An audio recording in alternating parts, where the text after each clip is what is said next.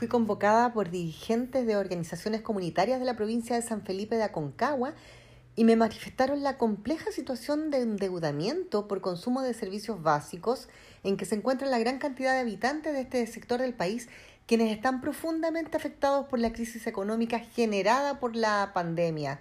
Frente a esto, desde el Parlamento aprobamos la ley 21.249 que impide a empresas proveedoras cortar los, los suministros por mora, pero la deuda sigue existiendo y el plazo que manifiesta la ley vence el próximo 31 de diciembre.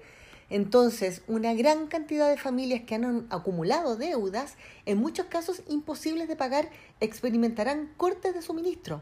Por esto mismo solicité que el Estado tome un rol activo e involucre a los ministerios de Desarrollo Social y Familia, Obras Públicas, Energía y Hacienda para el diseño de un plan que haga frente a esta situación mediante un subsidio especial destinado al pago total o parcial de las deudas de servicios básicos de las familias más vulnerables o a quienes hayan visto disminuidos sus ingresos desde el inicio de la emergencia sanitaria.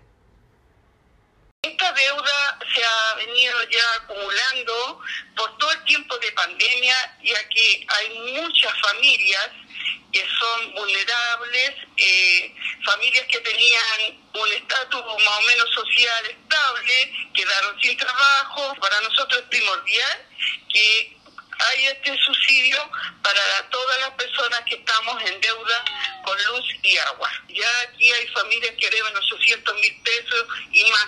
Hemos hecho un catastro y hay, es que es demasiado. Pensábamos que era muy poco, no, son como 35% de las familias de todas las provincias, estamos hablando en general, 35, 40%. Un ejemplo de una población que tiene 460 casas, eh, ya 200 tienen deuda.